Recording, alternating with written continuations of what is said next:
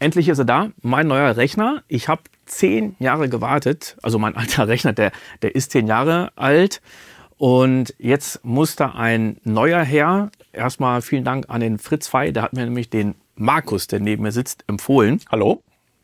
Und äh, wir haben oft miteinander äh, telefoniert. Das war. Sehr oft. Ja, das war eine schwere Geburt. Ne? Noch, ne, es war angenehm. Okay. Ja, wir hatten nächt, nächtelang telefoniert. Es war fantastisch. Also ich dachte, ich, ich hätte mich gehasst. Ja? Nein. Also ich, ich mich. Und wir hatten ja ein, ein paar ähm, ja, Specs, an, die wir uns richten mussten, so was, was ja. brauche ich eigentlich? Ja. So, ich habe ja auch viele Fragen von Leuten erhalten. Also erstmal, mein neuer Rechner ist ein Windows-Rechner ja. und mein alter war auch ein Windows-Rechner, weil dann immer die Fragen kamen, ja, was nimmst du denn?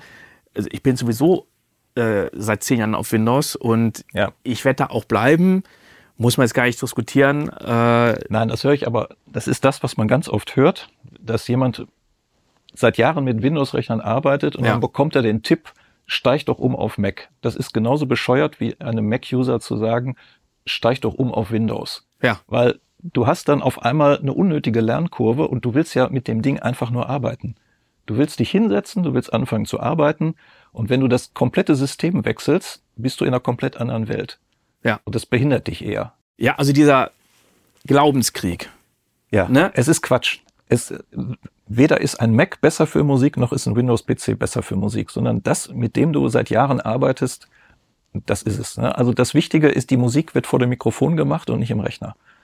Und ich kann auch die Leute verstehen, die sagen, mir gefällt der Apple-Rechner besser. Ja, absolut. Das ist vollkommen okay. Ich hatte lange auch einen Apple-Rechner. Ich hatte einen Apple G5, hatte mich jetzt für einen PC entschieden vor zehn Jahren, bin damit super happy, so happy, dass ich sage, es soll weiter ein PC sein. Ja. Für die Leute, die jetzt nicht genau wissen, was ich mache und wie, also meine Haupt-DAW ist Cubase und, und Nuendo. So. Gut, gibt es für beide Plattformen. Der große Bruder ja. ne, ist beides das, äh, dasselbe.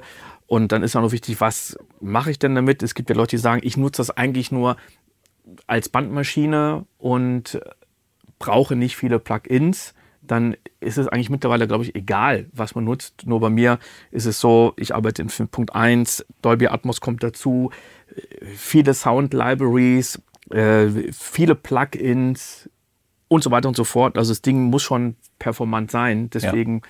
war das schon wichtig, ja. was ich jetzt eigentlich alles damit machen möchte. Ja. Aber eine der ersten Fragen war von vielen Leuten AMD ja. oder Intel. Ja.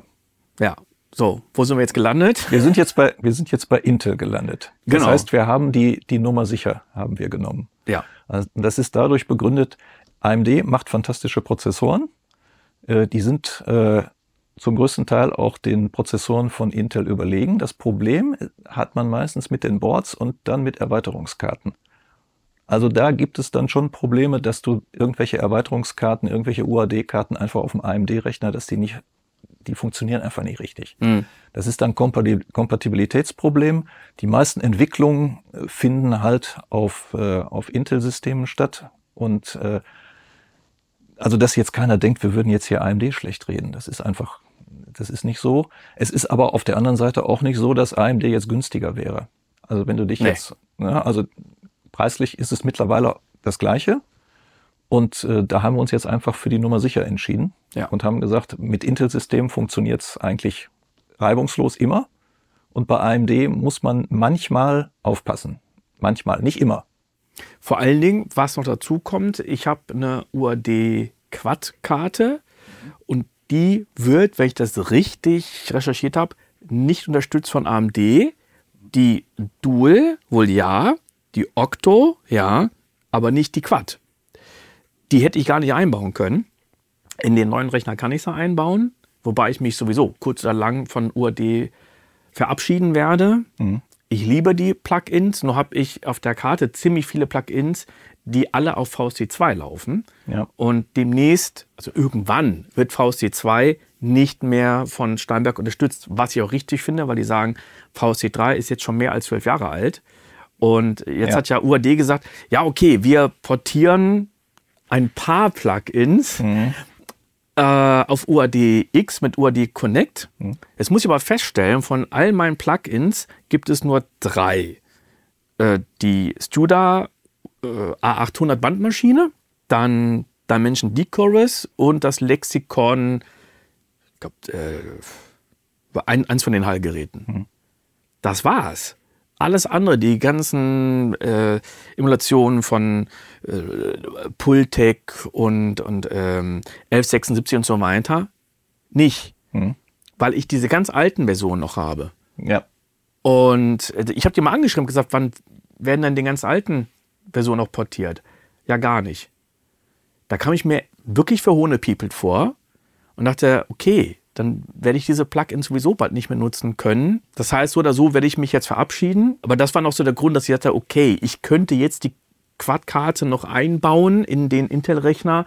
So und die letzten, ich sag mal für die Tonne gesprochen, zwei Jahre noch so den Übergang noch ganz soft machen. War für mich ja. auch so einer der paar Gründe jetzt für, für Intel dann noch. Ja, es gab äh, oder es gibt teilweise auch immer noch Probleme in Verbindung mit Windows 11 bei, bei AMD-Rechnern, dass die Performance-Probleme bekommen, liegt in erster Linie nicht unbedingt äh, an Microsoft, mhm. sondern AMD liefert äh, teilweise nicht die recht, rechtzeitig die, die entsprechenden Treiber mit, sodass Microsoft die einbauen kann. Äh, mittlerweile haben sie es so, so ein bisschen in den Griff gekriegt, aber es kommt immer wieder vor, nach dem nächsten Update hast du wieder irgendwas mit einem AMD-Rechner, weil irgendwas wieder nicht funktioniert. Und dann haben wir jetzt gesagt, wir nehmen jetzt einfach, wir gehen auf Nummer sicher, nehmen jetzt die Intel-Maschine. Prozessor haben wir den i13900. Ja, i9 mhm. haben wir genommen. Ne? 13900K haben wir genommen. Also den K die K-Prozessoren sind äh, einmal übertaktbar. Und äh, dadurch, dass sie übertaktbar sind, äh, hast du ein, also ausgesuchte Chips, die, wenn du sie nicht übertaktest, äh, halt ewig laufen. Ne? Mhm. Und wir hatten uns ja dafür entschieden, sie nicht zu übertakten, sondern im Rahmen der Spezifikation zu betreiben. Da werden jetzt wahrscheinlich einige aufschreien und sagen, ah, aber da kann man doch so wunderbar, die kannst du doch hochtreiben bis auf, ja, kann man, kann ich aber aus Stabilitätsgründen nicht unbedingt empfehlen. Gerade für Musikanwendungen ist es auch nicht nötig. Wie schnell sind die Dinger? Wie viele Gigahertz haben wir da? Also man muss ein bisschen davon abgehen. Man hat früher immer gesagt, äh, je mehr Gigahertz, umso schneller ist ein Prozessor. Mittlerweile muss man aber davon ausgehen, die Prozessoren haben interne Schaltungen, die anders, die andere Strukturen, die schnell, die schnell arbeiten, ohne dass sie mit großen Gigahertz-Zahlen um sich werfen müssen. Mhm. Also dieser Prozessor kann theoretisch 5,2, 5,5 Gigahertz erreichen was aber gar nicht relevant ist für unsere Anwendung, sondern wir brauchen eine kontinu kontinuierliche Leistung. Und äh, da kann man den Prozessor gerade auf unserem Board, was wir ausgesucht haben, äh, Z790 Board, geht mit allen Z790 Boards, kannst du eben einstellen, bis zu welcher Grenze will ich ihn denn treiben. Dieser Prozessor darf bis zu 253 oder 51, Moment, müssen wir gleich nachgucken. Ja. Ne? muss ich dann nochmal gucken. Ja. Darf er, darf er verbraten, um diese 5 Gigahertz zu erreichen. Wir haben ihn jetzt äh, und äh, die Standardfrequenz wären 125 Watt. Mhm. Damit läuft er sehr performant, auch mit 125 Watt. Er bleibt schön kühl, ne, egal wie lange du mit ihm arbeitest. Äh, und bei Spitzen geht er halt hoch mit seiner Wattzahl und dann, wenn mal kurz die 5 Gigahertz gebraucht werden, geht er kurz hoch und danach pendelt er sich wieder auf seinem Normallevel ein. Ja, stimmt. Du hast ja vorhin auch gesagt, der muss äh, auch eine gewisse Wattzahl haben, beziehungsweise das Netzteil ist auch sehr wichtig, dass man darauf achten muss. Ne? Ja, was heißt darauf achten? Also der funktioniert natürlich auch mit einem 400 Watt Netzteil. Mhm. Es kommt jetzt darauf an, was du noch in, was du noch im Rechner hast und wie hoch du ihn treiben willst. Mhm. Also Mittlerweile sind die 850 Watt Netzteile in einem Preisbereich ange, angekommen, wo man sagt, naja, da muss ich jetzt nicht am Netzteil sparen. Und wir haben uns jetzt einfach für ein Netzteil entschieden, was, äh, was den, den Goldstandard erfüllt. Das ist also so ein Minimum, was man machen sollte. Beim, bei, der, bei der Auswahl eines Netzteils, äh, bei solchen Prozessoren würde ich immer zwischen 600 und 800 Watt Netzteile empfehlen, die dem Goldstandard entsprechen. Mhm. Und äh, dann machst du im Grunde nichts falsch. Da, und da gibt es auch nicht, dieses Netzteil ist jetzt unbedingt besser oder das ist schlechter. Äh, da muss man jetzt nicht mit Markennamen um sich werfen, sondern wenn diese Spezifikationen erfüllt werden, dann ist das so. Ne? Also ja. wenn ich, wenn ich bei, wenn ich jetzt bei, bei ESSO äh, 95 Oktan tanke, dann sind die 95 Oktan bei Aral genauso gut und bei Shell auch. Äh, da kann man jetzt nicht sagen, also damit fährt mein Auto jetzt besser. Also das mhm. ist esoterisch. Mhm. Zum Speicher. Da habe ich Ja. auch viele Fragen bekommen. Ja, Und mein Wunsch war zuerst 256 Gigabyte ja, an RAM. ja.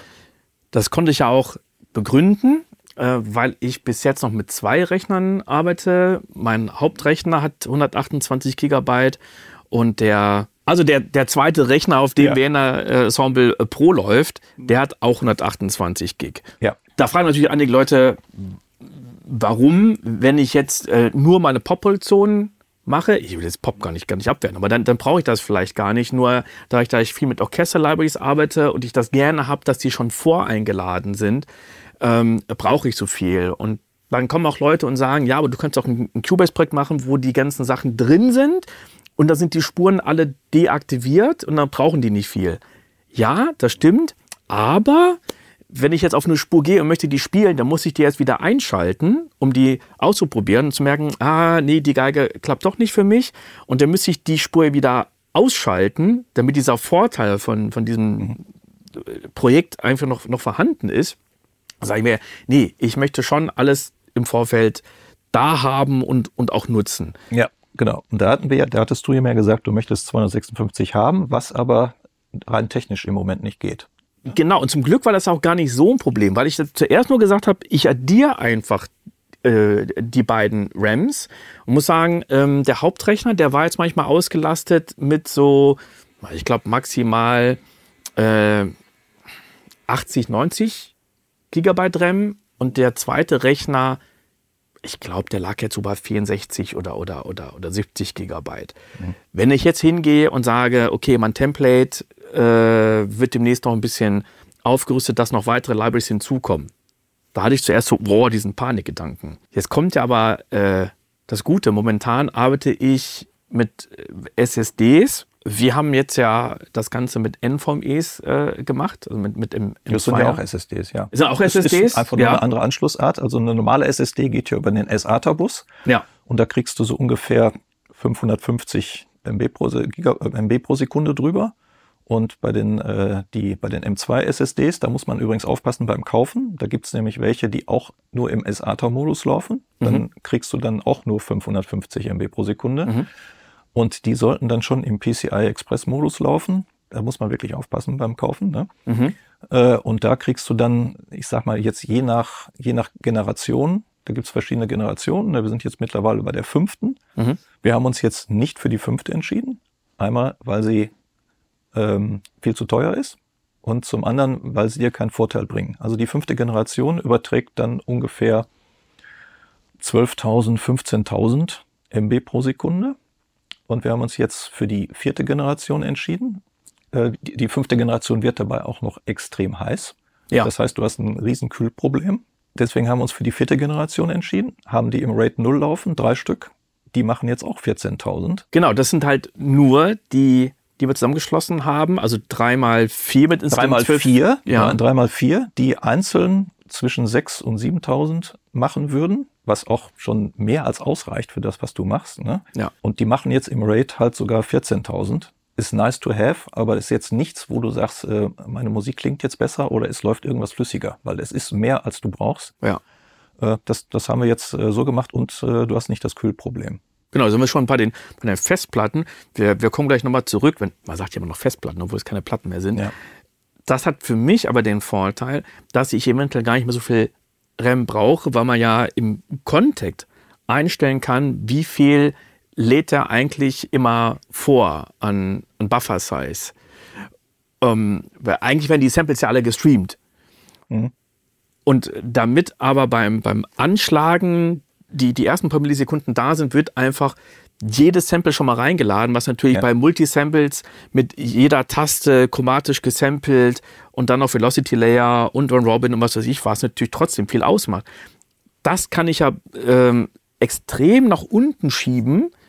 Das heißt, ich brauche auch viel weniger RAM dadurch, sodass ich für mich sagte, okay, wenn ich keine 256 Gigabyte habe, sondern nur 192. 192. Wir haben jetzt 192. Wie gesagt, technisch bedingt, Genau. mehr können die Boards Genau. und Prozessoren nicht. Genau, dann ist das immer noch ausreichend. Genau, auf das Board kommen wir gleich noch, aber genau, das ist der RAM. Ich habe keine 256, ja, ich habe 192.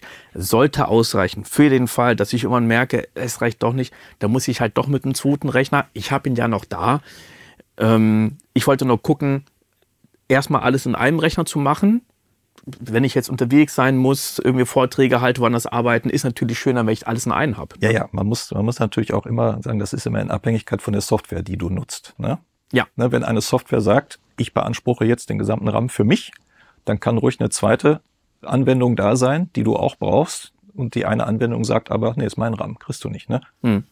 Ja, also das ist immer auch in Abhängigkeit. Man kann jetzt nicht pauschal sagen, wenn ich jetzt so, äh, so und so viel RAM habe, kann automatisch können jetzt drei Programme gleichzeitig laufen und gleichzeitig meinen RAM nutzen. So, also so einfach kann man sich das nicht machen. Ne? Hm. Ja, das, noch Das ist immer abhängig Ja. von, der von der Programmierung der Software, die du Ja. einsetzt. Ne? Und weil ich auch manchmal gefragt wurde, welchen Sinn hat das denn, wenn ich jetzt keinen zweiten Rechner mehr habe, wegen der Ensemble Pro? Ich spare ja Ladezeiten, weil ich oft gefragt wurde, welchen Vorteil hat das denn? Also ich nehme mir dann einfach wie ein Ensemble Pro, starte das auf meinem Hauptrechner hier. Das lädt dann ein paar, ich bin ja gespannt, wie lange, ein paar Minütchen werden es wahrscheinlich sein. Das lädt die ganzen Sounds rein. Und wenn ich dann ein Cubase-Projekt starte, muss ich Cubase nur noch mit Vienna Ensemble verbinden. Also ich spare viel Zeit. Nicht unbedingt RAM, aber viel Zeit, weil sich der ganze Krempel nur noch mit Vienna Ensemble Pro verbindet. Aber die Samples müssen nicht schon eingeladen werden. Gerade dann, wenn ich zwischen verschiedenen Queues oder Projekten hin und her switche, ist das einfach ein immenser Zeitvorteil. Ja. Und wenn, das, wenn so ein Projekt fünf Minuten dauert, ja, so, und dann switche ich aber zwölfmal, dann ist das schon eine Stunde. Mhm. Kann ich mir schönere Sachen vorstellen. Also das zum, zum RAM. Ja, dann die äh, Festplatten, hatten wir jetzt schon mal äh, angedeutet. Fangen wir mal mit der Systemplatte an. Ja, die Systemplatte ist äh, auch eine M2 SSD mit einem, mit einem Terabyte. Mhm. Da läuft halt dein Betriebssystem drauf und deine Programme. Mhm. Mehr muss da eigentlich nicht drauf sein. Nee, und äh, ein Terabyte hat auch ausgereicht. Also ich habe jetzt auch einen Terabyte als eine SSD und ich habe die noch nie vollgekriegt. Ja, musst du. Also man kann natürlich eine größere reinsetzen. Also ich kenne, äh, ich habe ein paar, paar gute Bekannte in der Studioszene, die, die sammeln Plugins Ja, und die sammeln Programme. ja, Ne? Äh, Es gibt ja, kennst ja viele von unseren Kollegen, die müssen alles haben. ja. Ne? Die könnten eventuell mit, äh, mit einer 1 Terabyte Platte an die Grenzen kommen. Mhm. Weil wenn einer wirklich jedes Programm haben muss, was es auf dem Markt gibt, weil er meint, er muss es haben. Ja, aber sagen wir mal, mit den, mit den Sachen, die du arbeitest, du wirst die Platte wahrscheinlich zu einem Viertel voll kriegen. Ja, ja. Mehr, also mehr haben wir da nicht genommen. Und wir haben da auch eine vierte Generation, eine vierte Generation genommen, Durchsatz 7000 MB pro Sekunde. Völlig ausreichend, völlig überdimensioniert im Grunde. Ne? Also du, du, wirst, Ja. du würdest den Unterschied nicht merken, ob der jetzt 7000 oder 10.000 MB pro Sekunde liefert. Und der Content zu den ganzen Sound Libraries, der wird ja sowieso ausgelagert. Das heißt, es sind ja nur die Programme Ja. von den, von den Sound Libraries und die, die Plugins selber brauchen ja eigentlich kaum Platz. Also da kommt man super gut klar. Also haben wir Systemplatte äh, mit einem Terabyte. Ja. Dann haben wir eine Platte für die Projekte. Ja. Ich muss sagen, ich mache ja, ich mache jetzt nur, nur Audio. Du machst ja auch viel Film. Da redet ihr von ganz anderen Datenmengen. Ja. Wenn ich dann von den Audioleuten höre, ah, aber es ist so viel, denke ich, ja, also da können die Videoleute über uns eigentlich nur lachen und sagen, ey, Ja. ihr habt wirklich ein Luxusproblem. Ja. Ähm, ich glaube, ihr kommt mit einer Platte teilweise gar nicht hin, ne? Nee. Und äh, ich habe jetzt eine Platte im alten Rechner mit 4 Terabyte, haut gerade so hin. Also wenn ich jetzt äh, Projekte habe, wo ich auf einmal, was heißt auf einmal, wo ich sage, ich habe jetzt eine 5.1 Produktion, dann wird oft vorproduziert für Planetarium-Shows oder ähnliches. Und dann wird nochmal alles ausgespielt. Das sind dann zig Stems. Ähm, da kommt schon einiges zusammen. Oder wenn ich jetzt einen Spielfilm mache, die ganzen O-Töne, verschiedene Filmversionen, dann äh, kommt ja noch ganz viele Spuren dazu, also Dialog, Effekte, die, die Stems, äh, alles, was ausgespielt werden soll. Das ist doch schon einiges. Also Ja. ich hatte jetzt 4 Terabyte und komme jetzt an die Grenzen. Also wir haben uns für 8 Terabyte entschieden. Ich wollte das größte ja. nehmen, was es gibt. Ja, und, dann haben wir uns natürlich ist. auch direkt für SSD entschieden. Da ja. haben wir uns dann entschieden, gleich für zwei Stück. Genau, eine für die Projekte. Ja. Und eine für die Ablage. Eine. Oder. Ja, für, für, äh, für Effekt-Sounds. Oder für Effekt-Sounds. Genau. genau. Ja. Also das, das heißt, die Sounds, die jetzt wirklich Booms und Atmosphären sind. Also nichts, was ja. jetzt mit den Sound Libraries in dem Sinne zu tun hat, sondern wirklich Effekt-Sounds für, für Sounddesign. Ja. Also Projekt- und Effekt-Sounds jeweils 8 Terabyte SSDs. Genau, da haben wir uns dann für die günstigsten entschieden. Die haben, äh, das sind auch SSDs äh, mit QLC-Speicher. Mhm. Das ist Speicher, der ist, äh, der liest genau, äh, der liest genauso schnell wie die TLC-Speicher von den von den schnellen SSDs er schreibt langsamer. Mhm. Was aber für uns ja nicht relevant war. Mhm. Ne? Wenn, man, wenn man jetzt so eine 8 Terabyte Platte dann mit TLC-Speicher genommen hätte, hätte die fast das Doppelte gekostet, war nicht nötig. Geld konnten wir uns sparen. Genau, ich schreibe ja jetzt nicht allzu viel und das, das wird ja. meistens eher, eher gelesen. Ja. Und äh, das bisschen Schreiben, das sind dann ein paar wenige Spuren. Also wenn ich hier Sprachaufnahmen mache oder sowas, ja. Das ist ja jetzt ja nicht allzu viel. Oder also da, soll, da sollte man vielleicht beim Kauf drauf achten, auch bei den M2 SSDs, dass man, dass man da, wenn man wirklich Schreibraten braucht und nicht Leseraten, dass man dann nicht zu QLC-Speicher greift, mhm. sondern TLC. Mhm. Dann hatten wir gerade schon angesprochen, die Samples. Bis jetzt habe ich bei mir im aktuellen System vier Platten. Ich glaube mittlerweile es sind genau drei SSDs und eine Festplatte, die die anscheinend letztens Ärger gemacht hatte. Da hast ja. du mich noch netterweise beraten. Wir haben nur telefoniert, wann wir uns treffen. Und ja. dann habe ich dir gesagt, ich habe ja gerade ein ganz anderes Problem. Mhm. Ich hatte so das Gefühl, mein Rechner, der hört zu. Der kriegt mit, boah, also bald werde ich ja ausgemustert. Ja. Ich muss immer noch sagen, ich bin echt begeistert, weil nach zehn Jahren hat er eigentlich keine, keine Macke gehabt. Nichts, was kaputt gegangen ist oder vom System her. Da bin ich super begeistert. Aber irgendwann, äh, man muss natürlich prophylaktisch sagen, irgendwann muss es auch mal passieren. Nicht dann erst, wenn der Rechner jetzt eine Macke hat, dann ja. kann es irgendwie schief laufen. Aber äh, es ist ja passiert, weil mitten in einem Coaching, was nur per Zoom gelaufen ist, auf einmal die Bildschirme gesponnen haben mhm. und dann ist der Rechner abgeschmiert. Und dann habe ich den Rechner neu gestartet, hatte wirklich dann nur Zoom auf, davor hatte ich noch nur Endo auf. Ja. Und nach zehn Minuten dasselbe. Mhm. Und dann hast du mir den Tipp gegeben, das könnte ja eine Festplatte sein. Ja. Und zwar, äh, du hattest ja noch deine normale mechanische Festplatte. Genau. Im System.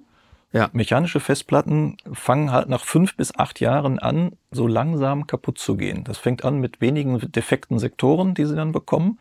Und dann entsteht genau das, passiert genau das, was du gesagt hast. Weil du hattest gesagt, oh, oh, oh, da ist irgendwas, die Bildschirme haben gesponnen, dann ist er abgestürzt. Ich glaube, der Prozessor oder die Grafikkarte, irgendwas ist jetzt kaputt.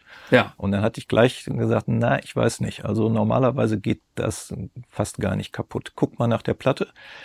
Und das funktioniert so, das Betriebssystem ist, greift nämlich nicht nur auf die Platten zu, während du auf ihnen arbeitest, sondern das Betriebssystem fragt permanent immer alles ab. Mhm. Und jede Festplatte sagt, jo, hier bin ich. Das ist mhm. in Ordnung. Ne? Und wenn dann irgendwann eine Festplatte nicht mehr antwortet, weil sie defekte Sektoren sind, dann fragt Windows nochmal nach. Hast du mich nicht gehört? Und dann sagt die Platte, sagt erstmal nichts. Ja. Und dann fragt Windows nochmal nach.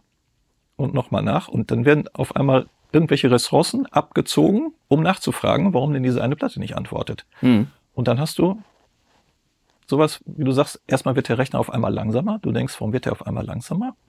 Weil Windows die ganze Zeit die eine Platte fragt, warum antwortest du nicht oder warum gibst du mir keine Informationen. Hm. Ja, und dann, wenn, wenn dann gar nichts mehr kommt, dann kann es dann zu so einem Bluescreen kommen, dann stützt das ganze Ding einfach ab. Dann, ja. So, und die meisten denken dann, auch der ganze Rechner ist kaputt. Ja. Ist nur die Platte. Ja, und ich hatte äh, da mir ein Tool runtergeladen, was kostenlos war. Ja, Chris, das nochmal. Äh, das heißt Crystal Disk Info, ne? also C-R-Y, Kristall, Disk, äh, Crystal Disk Info.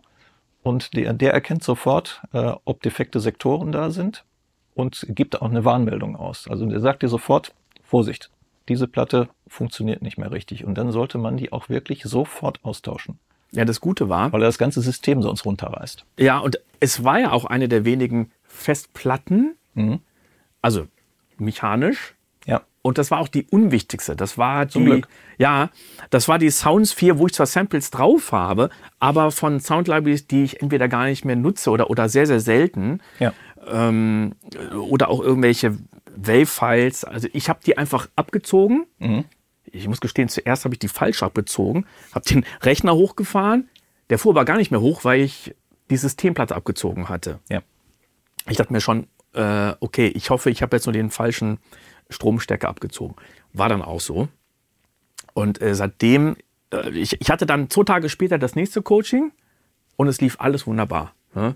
Das Gute war, dass ich den, äh, den Coach per Telefon die ganze Zeit an der Strippe hatte. Also wir haben uns zwar gesehen über Zoom, aber wir haben Ja. immer über Telefon. Deswegen war das nicht ganz so schlimm.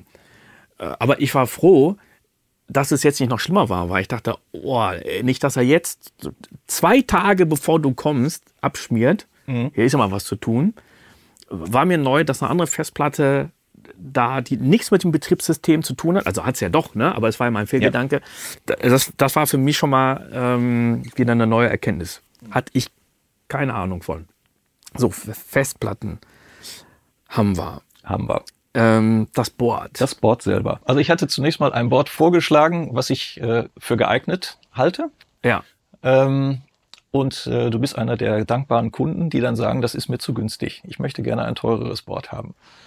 Naja, ich habe nicht gesagt, ich möchte ein teures haben. Ich hatte einfach eine Vorstellung und ich habe jetzt nicht gesagt, Ja. Geld spielt keine Rolle. Ich habe gesagt, wir können auch mehr Geld ausgeben. Äh, Also auf jeden Fall das Wichtige bei der, bei, dem Aus, bei der Auswahl eines Boards für mich ist immer, dass zunächst mal der Chipsatz stimmt. So, das ist bei Intel der, der Top-Chipsatz ist der Z790 und da ist es äh, erstmal per se egal, von welchem Hersteller dieses Board dann ist.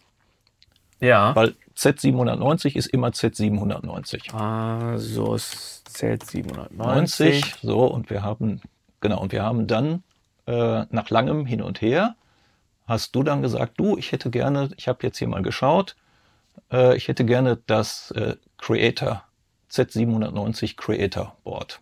Dieses Board ist äh, von Asus speziell für die, äh, für die Kreativbranche entworfen worden, so, so, so sagen sie. Ne? Ja. So sagen sie. In erst, ich glaube auch in erster Linie dadurch äh, so entworfen worden, dass sie möglichst viel Geld dafür verlangen können, weil dieses Board ist ja nicht ganz preisgünstig. Ne? Mhm. Haben wir ja festgestellt, das kostet so um die 600 Euro. Mhm. So, hat jetzt, ähm, hat jetzt folgende Besonderheiten. Und zwar äh, haben wir hier viermal äh, M2 SSDs drauf. Das war ja das, was wir brauchten. Das hätte das andere Board auch gehabt. Aber du wolltest auf jeden Fall eine äh, 10 Gigabit Ethernet-Verbindung haben. Genau, also die Vierer brauchen wir eine für die Systemplatte Ja. und die restlichen drei für die, Für äh, die- Samples. Für, genau, die, die wir dann zum RAID, damit Ja. die drei Stück haben wir zum RAID 0 gemacht. Das hätten wir mit einem günstigeren Board auch machen können. Ja. Ähm, du hattest aber den Wunsch, äh, du wolltest auf jeden Fall auch ne, äh, auf, in Bezug auf die Zukunft eine 10 Gigabit ähm, äh, Netzwerkverbindung haben. Und dieses Board hat sogar zwei Netzwerkverbindungen, eine mit 2,5 Gigabyte und eine mit 10 Gigabyte. Das ist erstmal für Musik per se erstmal unwichtig. Ja? Aber in deinem, Genau. in deinem speziellen Fall, du brauchst es halt, weil du vielleicht irgendwie mal demnächst in 10 Gigabit äh, NES ansteuern möchtest oder Ja. in dieser Also für den Fall, dass man jetzt mit WLAN Ensemble Pro arbeitet, reichen die 2,5 sogar 1 Gigabit reichen aus. Ja. Kommt man eigentlich nicht irgendwie äh, in Schwierigkeiten. Ja. Die 10 haben wir jetzt nur genommen, genau, für den Fall, dass ich ein NAS nochmal anschließen möchte. Ja. Und was halt schön ist bei dem Board, wir haben beide Anschlüsse Ja, und Thunderbolt 4. und Thunderbolt 4, ja genau. Ja. Aber was ich halt bei den Zuanschlüssen gut finde, ich muss nicht einen Switch nutzen. Kann ich, Ja. muss ich aber nicht. Genau, dann ist zu, zusätzlich noch Wi-Fi 6 bei, aber das ist jetzt auch nichts Besonderes, das hätten die anderen Boards auch gehabt. Finde ich aber gar nicht so unwichtig, dass es generell drauf ist. Also Ja. ähm, ich- hatte hier mal ganz kurz so ein, so, so ein Licht, so ein Panel von äh, Elgato. Äh, auf so ein, wie heißt das? Äh, Air, Airlight, Streamlight, oder wie immer das Ding heißt. Ich nutze es nachher gar nicht mehr. Aber äh, ich brauchte Wireless LAN, um das Ding anzusteuern. Ja. Aber hatte mein Rechner gar nicht. Also habe ich so einen kleinen USB-Stick genommen. Ich finde es mal Kann, krass, kann man auch, ja. dass, dass die Dinger das nicht haben. Deswegen dachte ich, gut, dass es jetzt dabei ist. Ja. Gut, aber das ist etwas, was die anderen Boards, die die Hälfte Kosten auch gehabt hätten. Ja. So, was dieses Board noch zusätzlich hat, sind zum Beispiel acht SATA-Anschlüsse. Ja. So, und da kommen wir jetzt aber in einen, da kommen wir jetzt aber wieder zu, einem, zu einer, zu einem technischen, zu einer technischen Besonderheit. Da wir ja jetzt alle M2s eingebaut haben, Mhm. es ist so, dass die, ähm, diese Boards verschiedene Lanes haben. Vielleicht können wir das mal so sehen. Oder? Kann man ein bisschen höher machen? Noch? So. Ja. So. ja, dass das ganze Board drauf ist. Ja, Ja. genau. So. Ähm, und Genau, da unten haben wir es. Achtmal SATA. äh, achtmal SATA. Ja, das funktioniert auch, wenn du da acht SATA drauf machst. Sobald du aber deine, deine M2s alle komplett ausgelastet hast, werden vier von den acht abgeschaltet, weil sie sonst nicht funktionieren würden. Mhm. Ja? Deswegen ist es so, dass äh, die günstigen Boards haben dann auch vier M2 SATAs, aber auch nur vier ähm, M2s, Entschuldigung, Mhm. aber dann nur noch vier, äh, vier SATAs. Und wenn man jetzt glaubt, ähm, dann kaufe ich mir eins, wo ich vier M2s und acht SATAs drauf machen kann, das funktioniert sowieso nicht. Mhm. Ne? Also man kann dann ruhig zu dem günstigeren Board greifen, Mhm. weil der dann äh, bei, bei dem, also die meisten haben das so gar nicht angeboten. Das ist jetzt bei dem Creator Board so, äh, weil wohl viele äh, wahrscheinlich im Videobereich auch noch mit, mit sehr großen Festplatten arbeiten, die sie dann zum RAID zusammenschließen. Die schließen dann äh, wahrscheinlich dann sogar acht normale Festplatten an und werden die dann im RAID laufen lassen und haben nur eine M2 so Mhm. als Systemplatte dran. Dafür Mhm. ist das gedacht, aber ähm, das wäre jetzt kein Kriterium, dieses Board zu kaufen, weil man sagt, ich habe dann noch acht SATAs. Die hast du nur, wenn du die vier nicht, die vier M2s nicht ausnutzt. Mhm. Dann haben wir äh, noch äh, ja, ziemlich viele äh, USB-Anschlüsse. Ja. Da haben wir, glaube ich, auch jemand äh, einen Anschluss vorne. Ne? Das können wir gleich mal sehen, wenn wir den Rechner Ja. auspacken. Was ich auch nicht verkehrt finde, ich habe eigentlich alles hinten. Ich muss da nicht dran. Ich muss, ich muss eigentlich nie dran, äh, weil ich natürlich alles fest angeschlossen habe und bei mir kommt dann über eine USB 3.0 Verlängerung, kommt ja alles in die Regie. Mhm. Da habe ich noch einen Hub mit, mit Strom. Also Ich muss eigentlich nie von einem Rechner dran. Ich finde es trotzdem gut, wenn da ein, zwei Anschlüsse sind. Man weiß ja nie, man ist irgendwo anders und muss da mal was ranstecken. Ja. Manchmal klappt es ja auch nicht mit dem Hub. Man steckt da irgendwas dran und es klappt nicht, sei es eine Festplatte, whatever. Ja, ich bin sowieso kein Freund von Hubs, Ja, weil also so ein, so ein USB, äh, so ein USB-Anschluss, äh, der ist für eine, für eine gewisse Amperezahl ausgelegt. Und je mehr du da dran steckst, umso mehr wird dieser Anschluss belastet. Und Mhm. äh, es gibt ganz viele Hubs, die auf dem Markt sind, äh, die auch elektrisch nicht in Ordnung sind, sodass du dann Rückströme kriegst und dann ist der ganze Port kaputt. Mhm. Also ich würde dringend immer von Hubs abraten. Mhm. Immer direkt dran stecken. ja.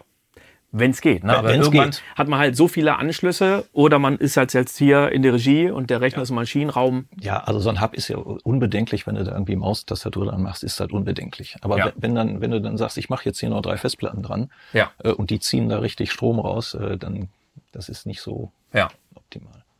Dann haben wir als nächstes ähm, meine RME Sound, ja, was heißt Soundkarte? Mein Interface RME Fireface Ja. 800. Wie es der Name schon sagt, braucht das Ding Firewire. Ja, Und die Befürchtung war zuerst, ach, äh, ich muss mein neues Interface kaufen. Also da hängt ja nicht nur das Ding dran, sondern jetzt noch ein ähm, Wandler, wobei das ziemlich egal ist, der hängt per, per Ader dran, Ja. kann ich auch an andere Interfaces anschließen. Ja. Aber zuerst war ja so Befürchtung, oh, auf Windows 11, also wir haben ja Windows 11 bei mir auf dem Rechner drauf, Ja. war ja auch noch die Frage, ja, Windows 11, Mhm. Dass Firewire da gar nicht mehr unterstützt wird und ich mir jetzt ein neues Interface kaufen muss, da wäre die Wahl auch auf RME wieder gefallen, entweder das UFX 2 Ja. oder 3. Zum Glück konnten wir mir die Kosten aber sparen. Ja. Für ein neues Interface. genau. Wie haben wir das gemacht? Äh, wir haben da einfach eine Firewire-Karte eingesteckt. Ja, und es gibt so viele, die sagen, ja, Moment mal, aber das wird ja gar nicht mehr unterstützt. Äh, ist falsch. Ja. Das ist falsch. Nein, ähm, also es, äh, Firewire funktioniert tatsächlich immer noch. Ja. Das Ganze äh, funktioniert meistens deswegen nicht, weil Microsoft äh, in Windows eine kleine Falle eingebaut hat. Du baust eine Firewire-Karte ein. Mhm. Die meisten Firewire-Karten, die du heute so zu kaufen bekommst, haben äh, einen VIA-Chipsatz. Was nicht schlimm ist. Mhm. Der funktioniert. Ne? Es gibt diese Texas Instruments äh, Chip, Chipsätze, die werden immer empfohlen, weil die die einzigen wären, die funktionieren. Äh, das ist nicht ganz richtig, die funktionieren beide. Mhm. Es ist nur so, wenn du da ein VIA, äh, eine VIA-Karte reinsteckst, mhm. dann sucht sich ähm, Windows automatisch einen Firewire-Treiber. Das Ganze erscheint in deinem Gerätemanager und du sagst, super, ist da. Mhm. Dann steckst du irgendwas an und Windows findet aber nichts. Mhm. Und denkst, oh, Firewire wird nicht mehr unterstützt. Das ja. liegt aber nur daran, dass Windows einen falschen Treiber installiert. Du gehst dann nämlich in den Gerätemanager und dann kannst du ja im Gerätemanager unter Treiber, kannst du ja einstellen, äh, zeige mir alternative Treiber. Und dann zeigt er dir auf einmal an, es gibt auch noch einen Firewire, manchmal steht dahinter alt. Da denkst du, oh, einen alten Treiber will ich nicht, ne? Ja, Doch, ja. Genau. Das heißt, es werden meistens zwei oder drei Treiber angezeigt und du denkst, wieso zeigt er mir drei Treiber? Äh, und dann wählst du einen davon aus und auf einmal funktioniert deine Schnittstelle. Ja, mittlerweile heißen die auch irgendwie nicht alt, sondern Legacy. Oder Legacy. Ja, ja genau, genau. Meint ja dasselbe. Ja, ja, genau. genau. Ja. Ja, und dann funktioniert das. Also ich kenne ich kenn das ganz viel, ich, ich habe das ganz oft äh, bei, bei Videofilmern, die teilweise noch so alte TV-Kameras haben, die wollen die anschließen und sagen, wird nicht erkannt. Scheiße, funktioniert nicht mehr. Ich sage, doch, nimm mal den anderen Treiber und sag, oh, meine Kamera ist auf einmal da. Ja. Ja, also das, das geht schon. Wenn du so ein Texas Instruments Ding, Ding hast, dann sucht er gleich den richtigen aus. Mhm. Ah, okay, daran liegt's, dass die Leute mit Texas Instruments äh, Firewire-Karten ein bisschen so. mal glücklicher sind auf Anhieb. Ja, aber trotzdem, wenn du da Schwierigkeiten hast, guck da auch noch mal nach. Ja. Da gibt es nämlich auch manchmal einen Legacy-Treiber und mhm. dann, äh, wenn's, wenn's, wenn, du, wenn das Interface nicht erkannt wird oder deine Kamera nicht erkannt wird, dann guckst du nochmal, na, bietet der mir nicht noch einen anderen Treiber an und dann auf einmal geht's. Ja. Ja, also es stimmt nicht, dass es nicht mehr unterstützt wird. Also wir haben es noch nicht ausprobiert, ne? wir haben den Rechner noch gar nicht angeschlossen, ja, aber, aber wir haben uns schon drum gekümmert. Ich habe es bei mir zu Hause ausprobiert, also die, Kamera, die alten DV-Kameras werden erkannt. Wie geil ist das denn? Ja. Daumen hoch. Dann Grafik. Ich meine, es ist ja so, wir haben hier bei mir, das kann man nochmal sehen im Studio, mhm. wir haben links Monitor, wir haben rechts einen Monitor, dann haben wir den großen Fernseher mhm. und wir haben im Aufnahmeraum noch einen Fit-Monitor, auf ja. dem wird genau das gespiegelt, was man auch auf dem Fernseher sieht. Ja. Hat einen riesen Vorteil, dass ich genau weiß, was da drüben gesehen wird und meistens sollte man auch das, äh, dasselbe sehen. Mhm. Ich sage dann immer, wenn ich hier noch irgendwelche Leute habe, die mal äh, zugucken, passt auf, nicht, dass er glaubt, ihr könnt nebenbei auf dem Fernseher noch irgendwie Facebook oder so machen. Ne? Ja. Das ist äh, sichtbar. Aber das, es wird gespiegelt. Das heißt, ich brauche insgesamt vier Ausgänge ja. und nicht nur zwei. Genau, so das ist jetzt auch ein Vorteil von diesem Board. Der hätte sogar insgesamt drei Ausgänge für, mhm. für dein Video. Ähm, wenn du jetzt, äh, also um, um, um jetzt mal zusammenzufassen, dieses Board kostet halt 600 Euro. Dafür bekommst du dreimal Video out. Normal sind maximal zwei Video out, mhm. die schon drauf sind. Und zwar wird dann die Grafikkarte des Prozessors angesprochen. So, das ist keine äh, Onboard-Grafik, wie man das von früher kennt. Da ist eine richtige Grafikkarte, eine richtig leistungsfähige Grafikkarte drauf. Mhm. Ne, die, die entspricht einer, so einer normalen, der günstigsten Steckkarte, die man so reinsteckt. Und die kann teilweise auch im Videobereich durch äh, Quicksync-Funktionen äh, H264 fünffach beschleunigen. Das, also das ist schon eine ziemlich ausgeschlafene Sache. Ähm, du hast den Thunderbolt-Anschluss, den du bei den anderen Boards nicht hast. Du hast die beiden Netzwerkstecker, 10 GB, 2,5 GB. Und du hast theoretisch acht SATAs. Mhm. So, wenn du, wenn du nur zwei Ausgänge hast, kein Thunderbolt, ähm, nur vier SATAs und vier M2s, dann kostet das Board nur die Hälfte. Aber du brauchtest jetzt diese Dinger, deswegen haben wir uns für das entschieden. Ne? Ich brauchte es, ich wollte es Deswegen, ja. deswegen, also das Märchen, äh, ein Board muss teuer sein, ist Quatsch. Genau. So, drei hast du drauf, also brauchten wir noch eine, äh, haben wir eine Grafikkarte nachgerüstet. Ja. Ähm, da haben wir eine ganz einfache ähm, äh, 1030, Nvidia 1030 Karte genommen mit zwei Ausgängen. Nvidia, Nvidia 1030. 30. So, ne? Der hat also dann hier HDMI und DisplayPort. Entschuldigung, nicht zwei DisplayPort, sondern HDMI und DisplayPort. Genau, ich gehe mit HDMI raus, aber das können wir einfach mit dem Adapter dann lösen. Ja, ja, das ist kein, das ist kein Problem. Mhm. So, ne, dann könntest du jetzt theoretisch dann nochmal zwei anschließen. Genau. Okay, ja. Also da muss man auch keine, keine teure Grafikkarte nehmen, weil im, du musst im Musikbereich da ja keine großen 3D-Berechnungen machen. Mhm. Gibt es denn noch Sachen, wo man sagt, damit das Ding performant läuft, jetzt gerade im Audiobereich, ja. noch irgendwas, was da speziell angepasst werden muss? Meinst du jetzt an dem Rechner selber oder meinst du am Betriebssystem? Oh, beides. Beides. Ja, also die heutigen Prozessoren haben eigentlich so viel Leistung, dass man da so viel gar nicht mehr anpassen muss. Mhm. Ja, das heißt, wenn du in deinem, wenn du jetzt im BIOS alles auf Auto stellen würdest, würde alles ganz normal laufen und du würdest wahrscheinlich nie in die Verlegenheit kommen, dass irgendwas nicht richtig funktioniert. Mhm. So. Jetzt gab es in der Vergangenheit mal Probleme äh, mit bestimmten, in, dass in bestimmten Situationen dann äh, Probleme aufgetreten sind mit, äh, mit den Spezifikationen.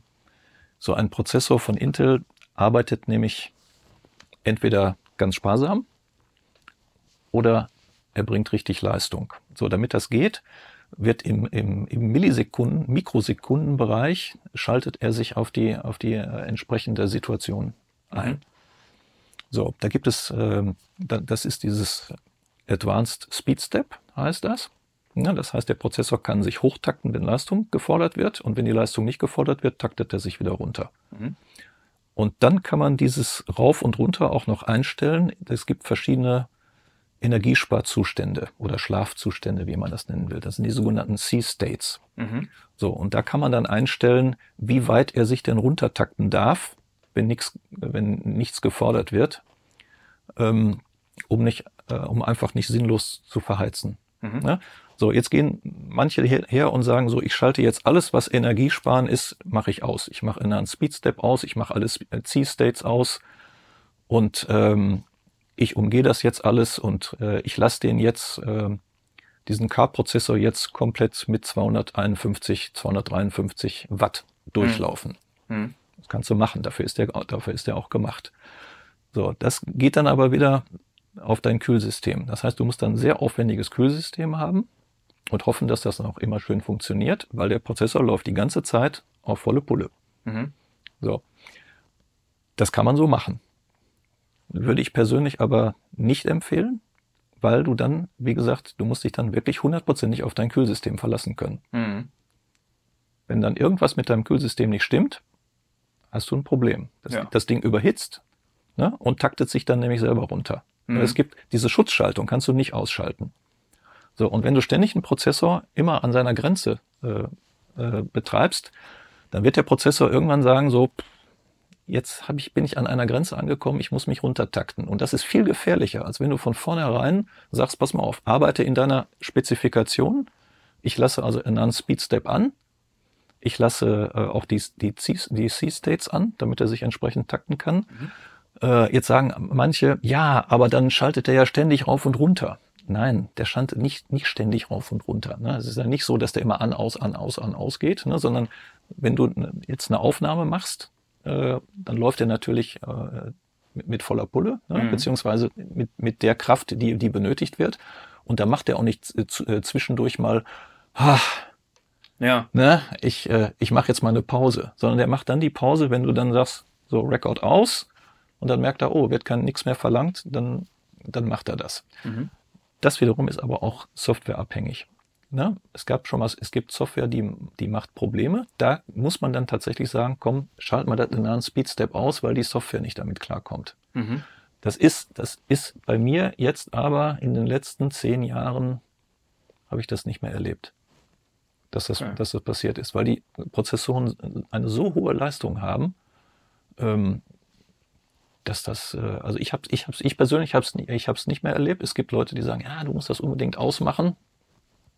Also ich habe es bei mir im Studio auch nie erlebt. Also ich lasse das in einem Speedstep aus oder auf Auto. Na, so und jetzt kommen wir dann, jetzt kommen wir dann an die äh, an die Wattzahl. Die habe ich äh, im BIOS kannst du die begrenzen. Dieser K-Prozessor ist jetzt so eingestellt, dass er eine durchgängige Leistung hat von 125 Watt, die er aufnimmt dann arbeitet er durchgängig mit ungefähr 4,2 bis 4,8 Gigahertz. Mhm. Und wenn du ihn in Turbo-Modus schaltest, 250, 251 Watt, dann arbeitet er auch höher. Dann wird er aber auch wärmer. Mhm. Bringt dir aber im Audiobereich gar nichts. So, wir haben jetzt, ich habe jetzt hier einen Mittelweg genommen. Ich habe jetzt gesagt, ich begrenze dich in der Dauer bei 180. Dann bleibt der immer in einem Bereich von 60, 70 Grad. Das ist für einen Prozessor gar nichts. Mhm. Also bis 100 darfst du gehen. Mhm. Ja, dann bleibt er bei 180 bleibt er da und äh, in Extremfällen erlaube ich ihm dann die 250, 251. Die wiederum habe ich jetzt aber auf 230 begrenzt, damit wir in einem sicheren Modus sind. Ja. Das heißt, du hast immer Sattleistung. Das, das läuft die ganze Zeit. Er, er erreicht nicht die ganze, die hohe Spitze, aber er bleibt kontinuierlich in einem Bereich, wo du immer die gleiche Leistung hast. Mhm. So, das kann man, je nach Kühlsystem kann man das austarieren. Wenn du dann nachher mit Wasserkühlung arbeitest und so, dann kannst du den auch auf 250 lassen. Mhm. Ich halte es jetzt übertrieben für, für Musikanwendungen. Also für Videoanwendungen kann das sinnvoll sein.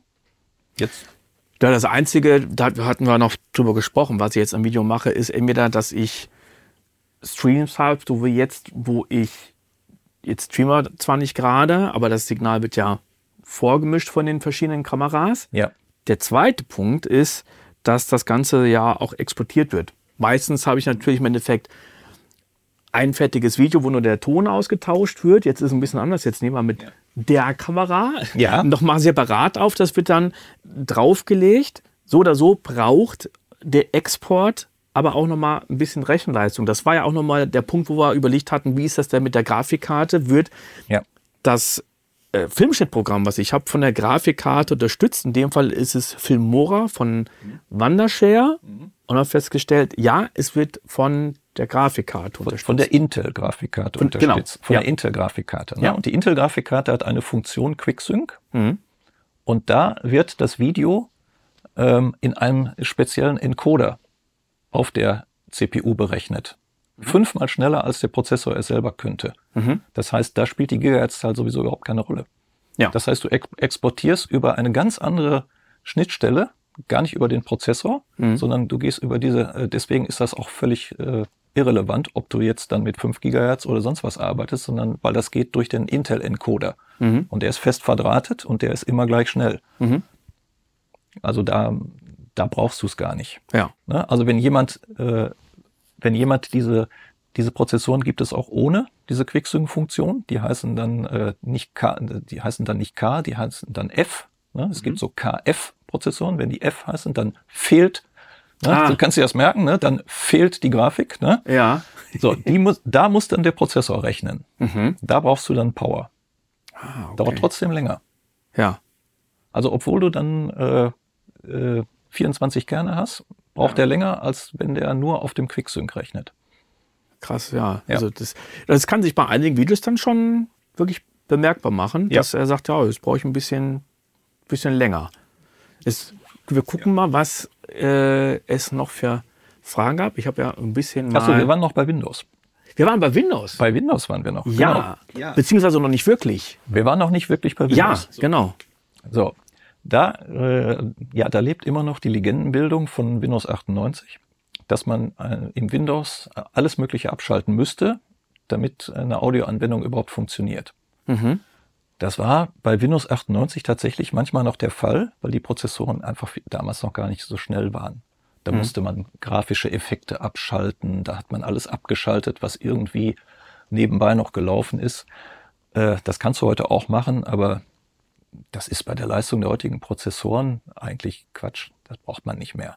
Ja, und dann sagen einige, ja, ich habe jetzt aber hier in den Energiespareinrichtungen gesehen, hier kann ich auf volle Leistung schalten. Das ist doch viel besser. Mhm. Ja, kannst du machen. Dann läuft er die ganze Zeit auf 5 Gigahertz. Mhm. Ja, bringt dir aber gar nichts. Ja. Äh, außer einen heißen Prozessor. Das wird auch, das wird auch teilweise auf YouTube-Kanälen verbreitet, dass man sagt, wusstet ihr eigentlich, dass euer Prozessor eben nur mit halber Kraft läuft? Und dann guckst du da rein und siehst, ja, tatsächlich, der läuft nur mit 800 Megahertz. Das ist doch nicht richtig. Ja, das ist, der läuft deswegen mit 800 Megahertz, weil du gerade nichts tust. Mhm. Ist ja auch richtig. Mhm. So, und sobald du Leistung verlangst, geht der hoch und dann bleibt der da auch. Der geht nicht von selber wieder runter auf 800, Gig, äh, auf 800 Megahertz. Mhm.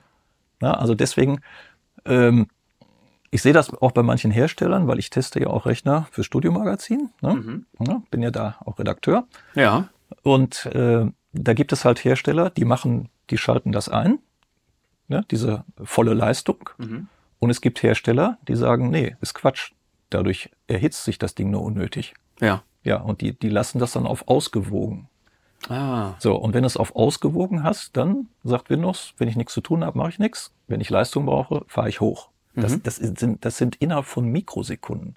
Ja, also viele befürchten dann, wenn sie dann irgendwie eine Spur haben, dass der während der Aufnahme, habe ich gerade schon gesagt, ne, äh, dass der Prozessor dann von sich aus eine Pause macht. Mhm. Also habe ich noch nicht erlebt. Äh, wir gehen mal auf die Fragen ein. Was für einen Rechner hast du? Warum hast du dich für diesen Hersteller entschieden? Gut. Ja. Haben wir Intel AMD Server, äh, CPU oder Mainstream? Hatten wir auch. Wie viel Terabyte? Nee, hatten wir nicht. Äh, nee? Nein, wir sind, wir sind, haben jetzt nicht gesagt Server, CPU oder Mainstream. Wir haben uns für Mainstream entschieden. Hast du recht, genau. Ja, genau. also wir haben uns deswegen äh, für Mainstream entschieden, weil du bei den Mainstream, ja, was heißt Mainstream? äh, das sind schon Hochleistungsprozessoren. Ne? Also ich dachte, wir hätten die Frage beantwortet, welche CPU, aber wir haben jetzt nicht gesagt, warum. Ne? Genau, wir haben ja. nicht gesagt, warum. Also genau. es ist so, dass, dass, äh, dass Intel die neueste Technik immer in diesen äh, Core i5, Core i7, Core i9 einbaut. Ja. So, die allerneueste Technik haben wir jetzt bekommen bei diesem, die 14. ist jetzt äh, gerade äh, in den Köchern, ne? Mhm. Ne, die wird, äh, wird jetzt demnächst rausgebracht. Aber wir wissen nicht, wann sie kommt. Wir wissen nicht, wir, genau, wissen nicht genau, wann sie kommt, deswegen ja. haben wir jetzt die 13. Generation genommen. Ja, ich habe auch gesagt, ich warte jetzt nicht so, ich mache jetzt Nägel mit Köpfen. Ja, Genau. Ja. So, und die 13. Generation ist halt die allerneueste Technik, die du kaufen kannst. Die Server-CPUs, diese, die Xeons, ähm, haben, sind immer ein bis zwei Generationen zurück. Das heißt, du kriegst im Grunde, wenn du dir einen Serverprozessor und so einen Xeon kaufst, äh, bist du immer irgendwie zwei Generationen hinterher. Mhm. Äh, deswegen äh, bin ich da jetzt nicht so ein Freund von. Du hast aber den Vorteil bei diesen Server-CPUs, da hättest du dann bis zu zwei Terabyte Speicher haben können. Genau, also eigentlich die 256 hätte haben wollen, aber wir ja. hätten es auch hochtreiben können bis zum. Wir hätten es bis zwei, wir hätten es bis zwei Terabyte äh, Speicher hochtreiben können. Ja. Äh, allerdings dann halt mit einem Prozessor, der halt zwei Generationen zurück ist. Also da muss man sich halt entscheiden, will ich eher, habe ich eher speicherintensive Anwendungen? Ich brauche viel Speicher, dann mhm. musst du diese Xeon CPUs nehmen. Mhm.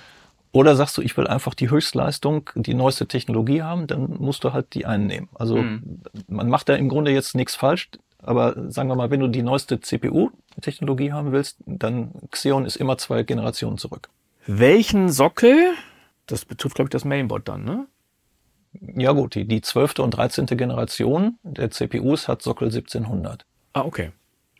Dann, welche SSDs NVMe hatten wir? Haben wir. Wie viel PCIe-Lanes? Die werden einmal vom Prozessor zur Verfügung gestellt. Ja. Und du kannst äh, über, äh, über ähm, Integrationen im Board kannst du weitere Lanes zur Verfügung. So diese Lanes bedeuten, das ist die Kommunikation mit dem Prozessor. Mhm. So, da machen einige eine Religion draus weil AMD hat viel, viel mehr Lanes als, äh, als Intel zur Verfügung stellt. Mhm. So, und das wird dann damit äh, wird dann gleichgesetzt. Ähm, wenn du nicht genug Lanes hast, äh, ist alles total langsam.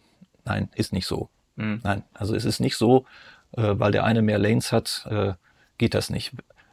Der eine Nach der, der Nachteil von den Intel-Sachen ist, dass durch die fehlenden Lanes wir jetzt nicht die acht SATA-Ports haben, sondern wir haben nur noch vier. Mhm. Ne? Das heißt, irgendwo musst du dann tatsächlich mal verzichten, wenn die Lanes aufgebraucht sind, dann sagt er einfach, dann schalte ich halt Dinge ab. Ja. Ne? Aber es ist nicht so, dass die vorhandenen Lanes dann langsamer werden. Also so kann man das, so pauschal kann man das nicht sagen. Ja. Ach, da fällt mir jetzt ein, was wir uns gleich noch angucken. Ich sage ja. jetzt noch nicht, was es ist, was wir aber dann erst sehen können. Ha. Ja. Ähm, hat es Dual-Slot oder Quad-Channel-RAM-Slots? Dual. Okay. Ja. Die Frage mal beantwortet. Jetzt kommt was Langes. Ich kann es mal hier rüberschieben. Seht das. Wenn es ein Windows-PC ist, ja. wie hast du dich auf die anstehende Installationsorgie vorbereitet? Also erstmal kann ich dazu natürlich generell sagen, ähm, ich, ich weiß, dass das Wochen dauern wird. Also ja. ich, ich habe mich auf Wochen eingestellt. Ich muss jetzt nicht sofort switchen. Mhm. Ähm, und wir haben uns dafür entschieden, dass ich nicht irgendwelche Sachen übernehme, sondern wir alles frisch installieren ja. was einfach garantiert, dass das System ja. sauber läuft. Gut, also da, um mal da kurz drauf einzugehen, wir hätten uns dafür äh, entscheiden, äh, dazu entscheiden können, ich hätte dir das dann dein komplettes System eins zu eins auf das neue übertragen können. Das ist mhm. das Schöne bei Windows 10, das ging bei, bei XP nicht, das ging bei Windows 7 nicht. Wenn du ein System auf einen neuen Rechner übertragen hast, zack, Bluescreen, Treiber fehlen, geht alles nicht. Mhm. So, bei Windows, seit Windows 10 funktioniert das. Ne? Mhm. Ging übrigens bei Windows 98. Fantastisch. Du kannst Windows 98 auf drei verschiedene Rechner immer übertragen, übertragen. Windows 98 hat gestartet, hat alles mhm. wiedergefunden und war wieder glücklich. Hm. Ab, äh, ab Windows XP ging das nicht mehr. Ja. Ne, stürzte einfach ab, ging nicht mehr. Ne? Dann habe ich gedacht, warum eigentlich nicht? Ja. So, dann Windows 7, genau das gleiche. Wenn ein Treiber fehlte, ging nicht. Bei Windows 10 geht's auf einmal wieder. Ne? Wie bei Windows 98. Du baust ein Windows, äh, Windows 10 in einen neuen Rechner. Windows 10 sagt, oh, neuer Rechner. Ne? Ich suche mal eben meine Treiber zusammen, zack, geht. Mhm. Ne? Du übernimmst allerdings dann die Altlasten des Vorrechners mit die irgendwo versteckt sind. Also so ganz wirst du das nicht rausfinden. Deswegen haben wir uns dafür entschieden, dass wir sagen, nee, komm, dann machen wir, wir fangen bei Null an. Ja. Und so ein Ding ist ja innerhalb von, sagen wir mal, von ein, zwei Tagen dann wieder auf dem Stand. Außerdem, wenn man anfängt, Dinge dann zu installieren, die man wirklich braucht, ich würde auch immer dazu raten, wenn ihr dann so einen, so einen Rechner neu aufbaut und ich sage, ich arbeite mit Cubase, dann installierst du dein Cubase. Dann fängst du an zu arbeiten, stellst fest, oh, ich brauche das Plugin, dann installierst du das Plugin. Also fangt nicht an, installiert alles, was ihr irgendwann mal installiert hattet und wahrscheinlich nie genutzt habt. Ja, also es, es, es, sammelt sich so viel Zeug an, ja. sondern macht es sukzessive, wenn ihr, wenn ihr merkt, oh, da fehlt mir was, dann installiert ihr es nach. Ja. Ne? Also ich denke auch, ich werde in meine Plugin-Ordner gehen, ja. ähm, dann sehen, okay, welche Plugins habe ich jetzt eigentlich? Vielleicht auch sehen, habe ich eh nicht benutzt oder nutze ich gar nicht mehr oder ist total obsolet, warum auch immer dass ich die Sachen installiere. Ähm, das wird ein bisschen dauern. Vor allen Dingen ist es jetzt ja nicht nur Cubase, sondern da habe ich ja noch andere Software wie die Videoschnittsoftware, ähm, OBS, Reaper. Es kommen noch solche Sachen wie Open Office äh, dazu. Also ich glaube, da werden mir im Laufe immer noch wieder Sachen auffallen, wo ich merke, ja. äh, habe ich ja gar nicht installiert, muss ich noch installieren. Geht ja, geht ja schnell. Genau, irgendwelche Treiber. Nur äh, werde ich sagen, also ich plane jetzt wirklich mehrere Wochen dafür ein, was auch den Hintergrund hat, extrem viel zu tun gerade. Ja. Ich kann mich jetzt gerade nicht hinsetzen und sagen, so zwei, drei Tage mache ich jetzt nur die Installation, wenn die vielleicht auch reichen würden. Dazu kommt noch, dass dadurch, dass die neuen Festplatten die Samples komplett anders ablegen im Vergleich zu, ähm, also für Contact, muss ich für jede Sample Library ja, in Native Access ja auch sagen, wo sind jetzt eigentlich die Sounds? Also wenn ich jetzt in Native ja. Access mal reingehe, ich meine, ich, ich, bin ja froh, dass ich dann alles auf einer Festplatte habe. Jetzt ist es ja, also im, im RAID, jetzt habe ich ja vier, beziehungsweise drei, weil die eine abgezogen ist. Mhm. Aber wenn wir jetzt mal hier auf Native Access gehen, wir sind, sehen, die sind äh, alle installed, mhm. aber dann sind die halt äh, zwar installed, aber nicht located. Dann muss ich wirklich für jede Library mhm. neu zuweisen, ja. wo ist die eigentlich, ja. Native Access. Aber die Frage zielte, glaube ich, darauf hin, wie machst du das? Vorher alles deaktivieren? Ja? Ne? Mhm. Ne? Klar. Ja, Ich muss sie vom Rechner deaktivieren, weil ja. ich natürlich die nur äh, in begrenzter Häufigkeit äh, freischalten kann. Ich glaube, bei Native Instruments sind es zwei oder, oder drei. Ansonsten sagt man, wie oft willst du das eigentlich jetzt noch freischalten? Das ist aber. Ja, also da, oft. das ist, äh, das ist auch eine ganz große Kritik meinerseits an den Herstellern, dass das nicht funktioniert, dass man nicht einfach sagt, okay, der alte Rechner ist jetzt weg, ich installiere alles neu. Mhm. es gibt Software, die das macht. Da startest du die Software und die sagt, hör mal, du bist eigentlich auf dem anderen Rechner installiert. Soll ich den anderen deaktivieren und dafür den nehmen? Und dann sagst du einfach ja und fertig. Mhm. Ich, ich verstehe nicht, warum das nicht jeder kann. Ja, Ne? Also hier muss man tatsächlich äh, alles erstmal abmelden und wieder neu anmelden. Das ist ziemlich umständlich. Das könnten die Hersteller mal ein bisschen einfacher machen. Ich weiß gar nicht, ob ich, muss ich jede Library einzeln abmelden oder kann ich den ganzen Rechner hier Native Access abmelden? Ich war zehn Jahre lang am Rechner, das Problem hatte ich noch nie, ne? Bin ich raus. Okay, ich auch. Das, das, wird dann, das wird dann sehr spannend werden. Ähm, was für mich dann auch noch so ein kleiner Umzug ist, ich habe zum Beispiel im Contact. Ich mache den mal hier in einer Standalone Application auf. Da habe ich unten noch die Quickloads. Das heißt, ich kann mir verschiedene Sounds gleich unten in die Quickload-Ordner ziehen. Das muss er einmal hier aufgehen. Und jetzt gehe ich auf den Quickload-Ordner. Ich finde das System ziemlich geil, weil ich ja doch ziemlich viele von diesen ganzen Tabs habe. Und das ist jetzt auch gerade nur Contact 5, das heißt, es sind doch einiges mehr. Aber es gibt auch Libraries, die habe ich ja gar nicht in dem Tab. Die kann ich also gar nicht im Contact Player oder ähnlichen nutzen. Und da müsste ich immer auf Files gehen und die hereinladen. Das kann ich hier viel einfacher machen mit Quickload. So, und kann hier mein, meine Choirs anlegen und äh, andere Sounds und ziemlich schnell reinladen. Und ich habe mich dann gefragt, als ich ein Upgrade gemacht hatte auf Contact 6, da war nämlich dieser Ordner leer. Mhm. Den konnte ich kopieren. Ich weiß nicht mehr, wo er ist. Gute Nachricht, ich habe dazu ein Video gemacht, weil ich dann rausgefunden habe, wo dieser Ordner ist und das dann äh, verschieben konnte. Also das sind Dinge, die kann man sich ziemlich schnell wirklich kopieren, zack, rüberschieben und dann ist man fein damit. Ja. Ähm, was die Einstellungen in, in, in Cubase selber angeht, wir haben ja den Profilmanager. So, den, den habe ich hier. Das heißt, ich gehe einfach in mein Profil rein, exportiere das, mhm. beim nächsten Rechner Wieder einziehen, importieren. importieren. Ja. So, dann sollten die wichtigsten Sachen eigentlich da sein und, ja. und vorhanden sein. Ähm, jetzt gucke ich mal, weil ich glaube, da war noch einiges mehr in der Frage drin. Und Lizenzen. Also was das angeht, bin ich ja froh, wenn die Sachen über ein iLog laufen mhm. und ich nicht noch irgendwelche Lizenznummern eingeben muss. Aber es gibt so viele Plugins, die muss ich einfach neu freischalten. Also ich liebe eher den, äh, den iLog. Ich weiß, es gibt Leute, die sagen, ich hasse es, weil ich den mitnehmen muss, wenn ich auf Reisen bin. Der kann abbrechen, da könnte man was mit der Cloud machen. Also es hat alles seine Vor- und Nachteile. Ja.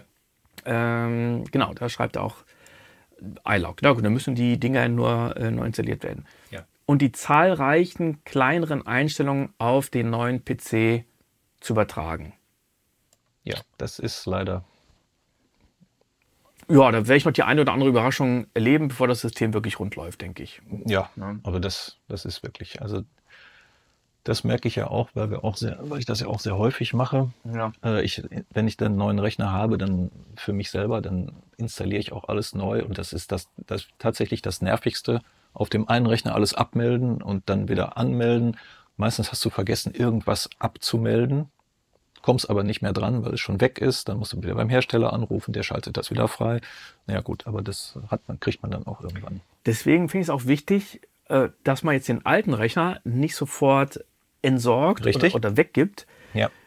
Weil du gerade sagst, ah, manchmal muss man auch anrufen. Da fällt mir zum Beispiel ein, ich habe Sounds von Best Service, die mit der Engine freigeschaltet werden. Das ist deren eigener Sample Player. Und ich kann die Sachen ich glaube, maximal dreimal freischalten. Ja. Ich hatte es auch schon komischerweise, dass auf einmal die Lizenz hier nicht mehr aktiv war. Dann muss ich das ein zweites Mal freischalten. Ich glaube, einige Sachen sind schon ein drittes Mal freigeschaltet, obwohl die nur auf einem Rechner sind. Und da muss ich echt gucken, wenn ich die jetzt auf einem neuen Rechner installiere, glaube ich, muss ich ein paar Mal dann Best Service oder welche Hersteller doch immer anrufen. Ja, ja also manche, manche machen es halt sehr kompliziert, ja. Ja, ich habe auch ein. Äh, Aber da also bei einigen Herstellern auf einmal, dass die Lizenzen abgelaufen sind und ich kann sie beliebig auf aktivieren, ähm, weil er immer noch merkt, okay, es ist derselbe Rechner, aber bei einigen, äh, glaube ich, wird es ein bisschen komplizierter werden. Ja, aber da gibt es jetzt auch kein Patentrezept, weil es ja bei jedem, wirklich bei jedem Hersteller anders ist. Ja. ja. Da kann man jetzt keine richtigen Tipps geben irgendwie. Ne? Also, nee. also hier schreibt ja jemand, äh, man, man muss sich wirklich alles einmal aufschreiben, was man hatte, ja, genau. Also genau, ja, das ist so. Ja. Oder, oder den alten Rechner daneben stellen und immer gucken. Ja, ja. geht auch. Ja. Er sagt weiter, nur ein Beispiel im Native Instruments Complete Control Browser. Ich muss gestehen, den nutze ich nicht. Ähm, aber ja, äh, kann man ja eine Menge Presets als Favoriten markieren. Mhm. Wie stellst du sicher, dass solche Kleinigkeiten korrekt auf dem neuen PC ankommen? Ja, in dem Fall würde ich sagen, rausfinden, wo die Dinge abgespeichert sind. Aber dann ist natürlich auch die Frage, ob die, die Speicherumgebung Orte dann noch richtig sind. Also ist, Ja. äh, ist die Sample Library noch auf dem richtigen Ort und so weiter. Genau, da musst du auf dem neuen Rechner gucken, dass die Laufwerke alle die gleiche, den gleichen Buchstaben haben ne, und solche Sachen. Ja, Genau. Ja, Eigentlich musst du zu jedem Hersteller vorher genau recherchieren, wo sie ihre Daten ablegen. Ja. Völlig richtig. richtig. Sofern ein alter PC noch im Zugriff bleibt, sollte er bleiben, hast du die Chance, bei fehlenden Dingen nochmal auf die alte Maschine zu schauen. Sehr richtig. Aber genau diese Kleinigkeiten, die Favoriten innerhalb von VSTIs, bereiten mir die meisten Magenschmerzen, wenn man keinen Mac Time Machine Backup nutzt. Also, da kann ich jetzt nichts zu sagen. Ich weiß aber gar nicht, ob das dann wirklich helfen würde. Ja, doch schon. Aber das ist im Prinzip das, äh, was ich gesagt habe. Ich, Ja. könnt, ich könnte dir auch eins zu eins den alten Rechner auf den neuen übertragen. Ja, ja. Das, das, dann hast du das nicht. Ne? Ja. Ob, obwohl, ich glaub, obwohl ich dann glaube, ähm, ja, das wird er mit der Time Machine genauso haben. Wenn du jetzt einen neuen Mac kaufst und liest alles zurück, dann merken die, die Plugins auch, ich bin auf dem neuen Rechner und, und fangen an zu stressen. ne? Ja. Also gut, das, das wäre eine Möglichkeit. Ich, äh, ich mache ein, ein Image von deinem alten Rechner, spiele das alles auf den neuen. Äh, wenn er hochfährt, funktioniert alles genauso wie vorher. Sobald das erste Plugin angesprochen wird, sagt es, hallo, neuer Rechner, aktiviere mich neu. Und das, Ja. das musst du dann halt 85 Mal machen. Ja. Ja. Ist die Frage, ob das einfacher ist als neu installieren. Genau. Na, Ich denke das selber auch da, wo die Plugins ihre Daten abspeichern, weil ich ja dann äh, manchmal in Plugins mir irgendwelche äh, Einstellungen oder Presets gebaut Mhm. habe, Ja. wobei ich das meistens gar nicht mache. Also ähm, meistens ist es so, wenn ich dann irgendwelche Plugins nutze, dann sind das eher Plugins wie Smart EQ von Sonnebill, wo ich jetzt den aktuellen Frequenzverlauf messe Ja. oder Match EQs, die nur für dieses Projekt sind. Da habe ich eigentlich keine Setups. Ansonsten drehe ich halt immer so, dass es für mich steht. Aber äh, zum Glück muss ich jetzt keine Presets, die ich ab oder Settings, die ich Ich abgespeichert denke, da habe. können wir jetzt auch keine speziellen Tipps zu geben. Nee. Nee. Können wir nicht, weil, wie, wie gesagt, wir müssten jetzt jeden einzelnen Hersteller durchgehen, wie es bei jedem, wie die Deaktivierung, Aktivierung funktioniert. Ja. Äh, ja, also können wir nur sagen, ja, man muss halt bei jedem Hersteller einmal vorher recherchieren. Ja. Punkt. Feuchtig sein und viel Zeit einplanen. Richtig. Und wir haben uns noch eine Sache nicht angeguckt, die wir nur angucken können, wenn wir uns den äh, Rechner mal anschauen. Deswegen packen Ja. wir den doch mal aus. Ja. So, wir machen mal den Bums jetzt auf. Hier. Ja. Mit einem waschechten Schlüssel. Ich finde es auch total geil, muss ich sagen, dass du das Ding nochmal jetzt so original verpackt hast. Weil du hast den Rechner ja eigentlich zusammengebaut. Aber du hast mir jetzt nochmal das Gefühl gegeben, ich packe was komplett Neues aus. Ja. Was Unberührtes. Also erstmal, wir haben die zwei USB-Anschlüsse USB hier 3, vorne. ja. USB 3, ja, ist Ja. natürlich auch wichtig. Genau. Äh, dann haben wir klar Ein- und Ausschalter. Ein- und Ausschalter. Was ist denn das hier vorne? Das ist die, das ist eine ähm, Lüftersteuerung. Da kannst du die Lüfter entweder langsam oder schnell laufen lassen. Okay. Das habe ich aber totgelegt, Ja. weil die Lüfter vom Bord gesteuert werden. Sehr gut. Ja. Also äh, menschliches Versagen, in dem Fall meins ausschließen. Ja. Sehr gut. Dann haben wir noch einen DVD. Einen DVD-Brenner. Ja. Genau. Wir haben uns gegen Blu-ray entschieden. Wir haben uns gegen Blu-ray entschieden, weil wir festgestellt haben, dass du noch nie Blu-ray gebraucht hast. Und Blu-ray äh, Brenner kosten halt so um die 70, 80 Euro. Und äh, diese Dinger maximal 20. Ja, und es kommt noch ein anderes Argument. Du hast gesagt, dass die DVD-Brenner, Ja. Wenn es irgendwelche Fehler gibt, die eher kompensieren können als die Blu-rays. Das ist mir aufgefallen, weil ich habe ich hab beide im Einsatz und ich mache äh, Audio-CDs eigentlich lieber dann jetzt hiermit. So, wir haben uns hier für einen Light-On-Brenner entschieden. Das ist schon entscheidend, weil dieser Light-On-Brenner einen Prüfchip hat, mit dem ihr die Brennqualität checken könnt. Das haben die anderen alle gar nicht. Ja, früher gab es mal diese Plextor-Brenner, die hatten auch so einen Prüfchip. Äh, und äh, Light-On sind die einzigen, die den noch haben. Okay, was haben wir hier unten? 130. Genau, wir haben hier 0, 1, ach guck mal, das ist schon, das ist der Zettel schon, die 2 ist abgegangen. die, ist noch, die ist noch in der Kiste. Die 2 ist schon in der Kiste. So, äh, das sind hier die Einschübe. Hier haben wir unsere 8 Terabyte SSDs drin, Mhm. ja, damit wir, also zwei sind schon drin. Genau, eine ist nämlich für die Projekte, eine für die Effekte. Genau, und, und einer ist noch frei, da kann man irgendwann mal noch einen nachstecken. Der hier wird leider immer leer bleiben, weil wir, wie gesagt, ja nicht genug Lanes haben und deswegen nur vier SATA-Geräte anschließen können. Also eins, zwei, drei, vier. Mhm. Und damit sind die SATA-Geräte ausgereizt. Und damit nochmal dicken Dank an den Oliver Kells. Der hatte mir nämlich den Tipp gegeben, hol dir hier einen Wechselrahmen. Denn wenn man mal an das Gerät ran muss, das wird ja höchstwahrscheinlich nicht oft passieren, aber wenn man ran muss, ähm, dann ist es jetzt bei mir noch so, ich muss die Seite, die rechte oder, oder linke Seite aufmachen. Ja. Der Maschinenraum bei mir, der ist jetzt auch nicht wirklich gerade riesig. Und das, das kann schon für Probleme sorgen. Und dann ist es doch viel schöner, wenn ich hier vorne einfach ran kann, kann es einfach rausziehen. Ja. Ich muss natürlich noch aufschreiben, mhm. oder das weißt du wahrscheinlich, welche Platte jetzt genau wo ist. Ja, deswegen hatte ich da die Zahlen erstmal so provisorisch draufgeklebt. Ja, ja gut. Ansonsten äh, mache ich mir eine Tabelle, wo ich dann sage, ja, äh, oben links ist ja, das und das. 0, 1, 2, 3. Ne? 0, 1, 2, 3. Genau. So, und ich komme an die beiden Platten Effekte und Projekte komme ich ran, für den Fall, dass da mal irgendwas wäre. Wenn ich noch eine andere Platte anschließen möchte, dass ich, also nochmal eine zusätzliche, mhm. dann kann ich die hier ganz einfach einbauen. Ich wüsste jetzt nicht wozu, aber mal lieber mit allen möglichen Spielen. Ja. Weil das ja auch jetzt kein wirklicher Kostenfaktor gewesen ist. Ne? Aber es kann mir nachher einfach ziemlich viele Nerven und Lebenszeit ja. sparen. Das stimmt.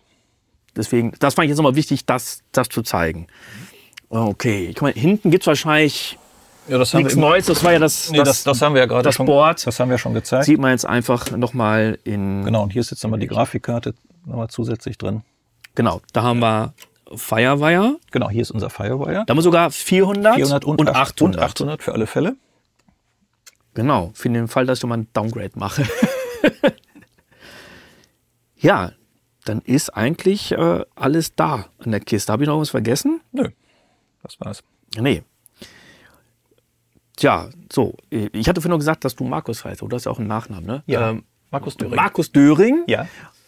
Und für den Fall, dass jetzt jemand sagt, okay, er möchte auch einen PC von dir haben, ähm, vor allem inklusive der Beratung. Ich habe ja oft dann manchmal die Infos bekommen, ja Tim, bau dir den Rechner doch selber. Also das sind ja zwei Sachen, die da eine Rolle spielen. Das erste ist, sich erstmal überhaupt zu entscheiden, welche Komponenten da eingebaut werden sollen. Und das andere ist, das mechanisch zusammenzubauen. Ich weiß, es haben viele gesagt, das ist total einfach. Ich weiß es nicht, Wenn man aber das jeden Tag macht, ist es so, ja. Ja. Und ich glaube, man kann da viel falsch machen. Ich hatte ein Video gesehen von dem Benjamin Schwenen. Ich hoffe, dass ich den Namen jetzt richtig ausspreche. Super Typ, guckt euch die Videos von dem an. Der hatte mich ein, Videos, äh, ein Video gemacht, wo er seinen Rechner upgradet. Da hat er auch genau denselben Prozessor reingebaut. Mhm. Und da sind bei ihm ein paar Sachen aber auch anders gelaufen, als er dachte. Also nachher war alles tippitoppi. Obwohl der sich damit wesentlich mehr beschäftigt, als ich es tue. Ähm, aber wahrscheinlich nicht so oft wie du, hat er doch so ein paar Überraschungen erlebt. Mhm. Dadurch, dass ich damit mein Geld verdiene und echt nicht noch viel Zeit investieren möchte in die Suche. Und ich muss sagen, ich habe ja schon Zeit investiert, indem wir telefoniert haben. Ne? Ja. Aber dann du warst ja gut vorbereitet. Dank dir. Und dann nochmal Dank an Oliver Kelz, weil an, ansonsten äh, wäre ich ein bisschen aufgeschmissen gewesen. Ähm, aber dann das Ding noch zusammenzubauen und Software und so weiter, das ist nochmal Zeit, wo ich sage, die investiere ich lieber in, in andere Dinge und lass das jemanden machen, der sich damit auskennt, denn im Endeffekt hat es mir Zeit und damit auch, auch Geld gespart. So, wo findet man dich, wenn man sagt, Markus, ich will auch ein geiles Teil von dir haben? Pro Media, Musik und Film. In einem? Oder getrennt geschrieben? Äh, oder pro-media-musik.de. Super. Ja. Äh, du machst ja aber nicht nur Rechnerbau, du machst ja auch noch andere Sachen, ne? Ja, ich bin äh, der Redakteur äh, bei, also für Computer zuständig beim Studiomagazin.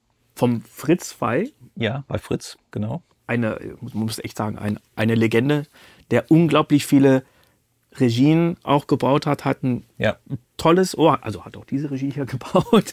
Ja. Diese Regie ähm, hat ganz, ganz viele äh, Alben auch, auch gemastert ja. und hat noch das äh, Studiomagazin ähm, wo, ja, wo du jetzt im, im Team bist, ja. dabei bist. Ja. Genau. Ja. ja. Aber ja. du baust nicht nur Rechner, sondern du machst nein, noch wir mehr. Produzieren, nein, wir produzieren auch tatsächlich Musik. Wir machen speziell Tanzmusik für alle Tanzschulen, äh, Tanzsportereignisse. Äh, Und äh, ja, und wir haben noch eine Filmproduktion, auch speziell eigentlich auf, äh, auf Tanzsport ausgerichtet. Mhm. Äh, aber wir machen auch alles Mögliche. Wir haben jetzt äh, alle möglichen Sachen auf äh, Imagefilme und äh, machen wir natürlich auch. Ja. ja. Tausend Dank dir vor allen Dingen für die Zeit, die offenen Ohren. Gerne. Weil du mir auch wirklich super schnell immer geantwortet hast. Immer super freundlich. Ich weiß aber beim ersten Mal, als ich sagte, so und so, hm, aber das und das, dachte ich, ah, verdammt. Ähm, aber du warst immer super nett, hattest immer eine, eine Antwort, hattest naja, ich, super schnell immer recherchiert. Ja, aber das war ja klar. Ich meine, das muss ja für dich passen, ne? Ja, aber ich, ich, ich schätze einfach guten Service und man hat halt nicht immer guten Service und deswegen äh, freue ich mich da. Ja, freut mich, wenn es dir gefallen hat. Ja. Wenn ihr Fragen zu dem Rechner habt oder zu Markus, entweder schreibt da in die Kommentare einfach, ne? In die Kommentare oder ihr schreibt mich irgendwie an oder den Markus. Natürlich werde ich berichten, wie es mit dem Rechner gegangen ist, weil ich die Frage bekommen hatte, dem schreibt du mal, äh, wie es ja mit dem Rechner geht, wie du ihn findest. Kann ich natürlich erst dann sagen, wenn ich ihn wirklich so richtig ja. in Betrieb genommen habe und der schon Monate gelaufen ist. Ja. Dann mache ich gerne noch einen Erfahrungsbericht. Ja, also wir schließen ihn gleich mal an, um zu gucken. Ne? Genau. Ja, aber das wird dann ein neues Video, ne? Das wird ein neues Video, genau. Genau.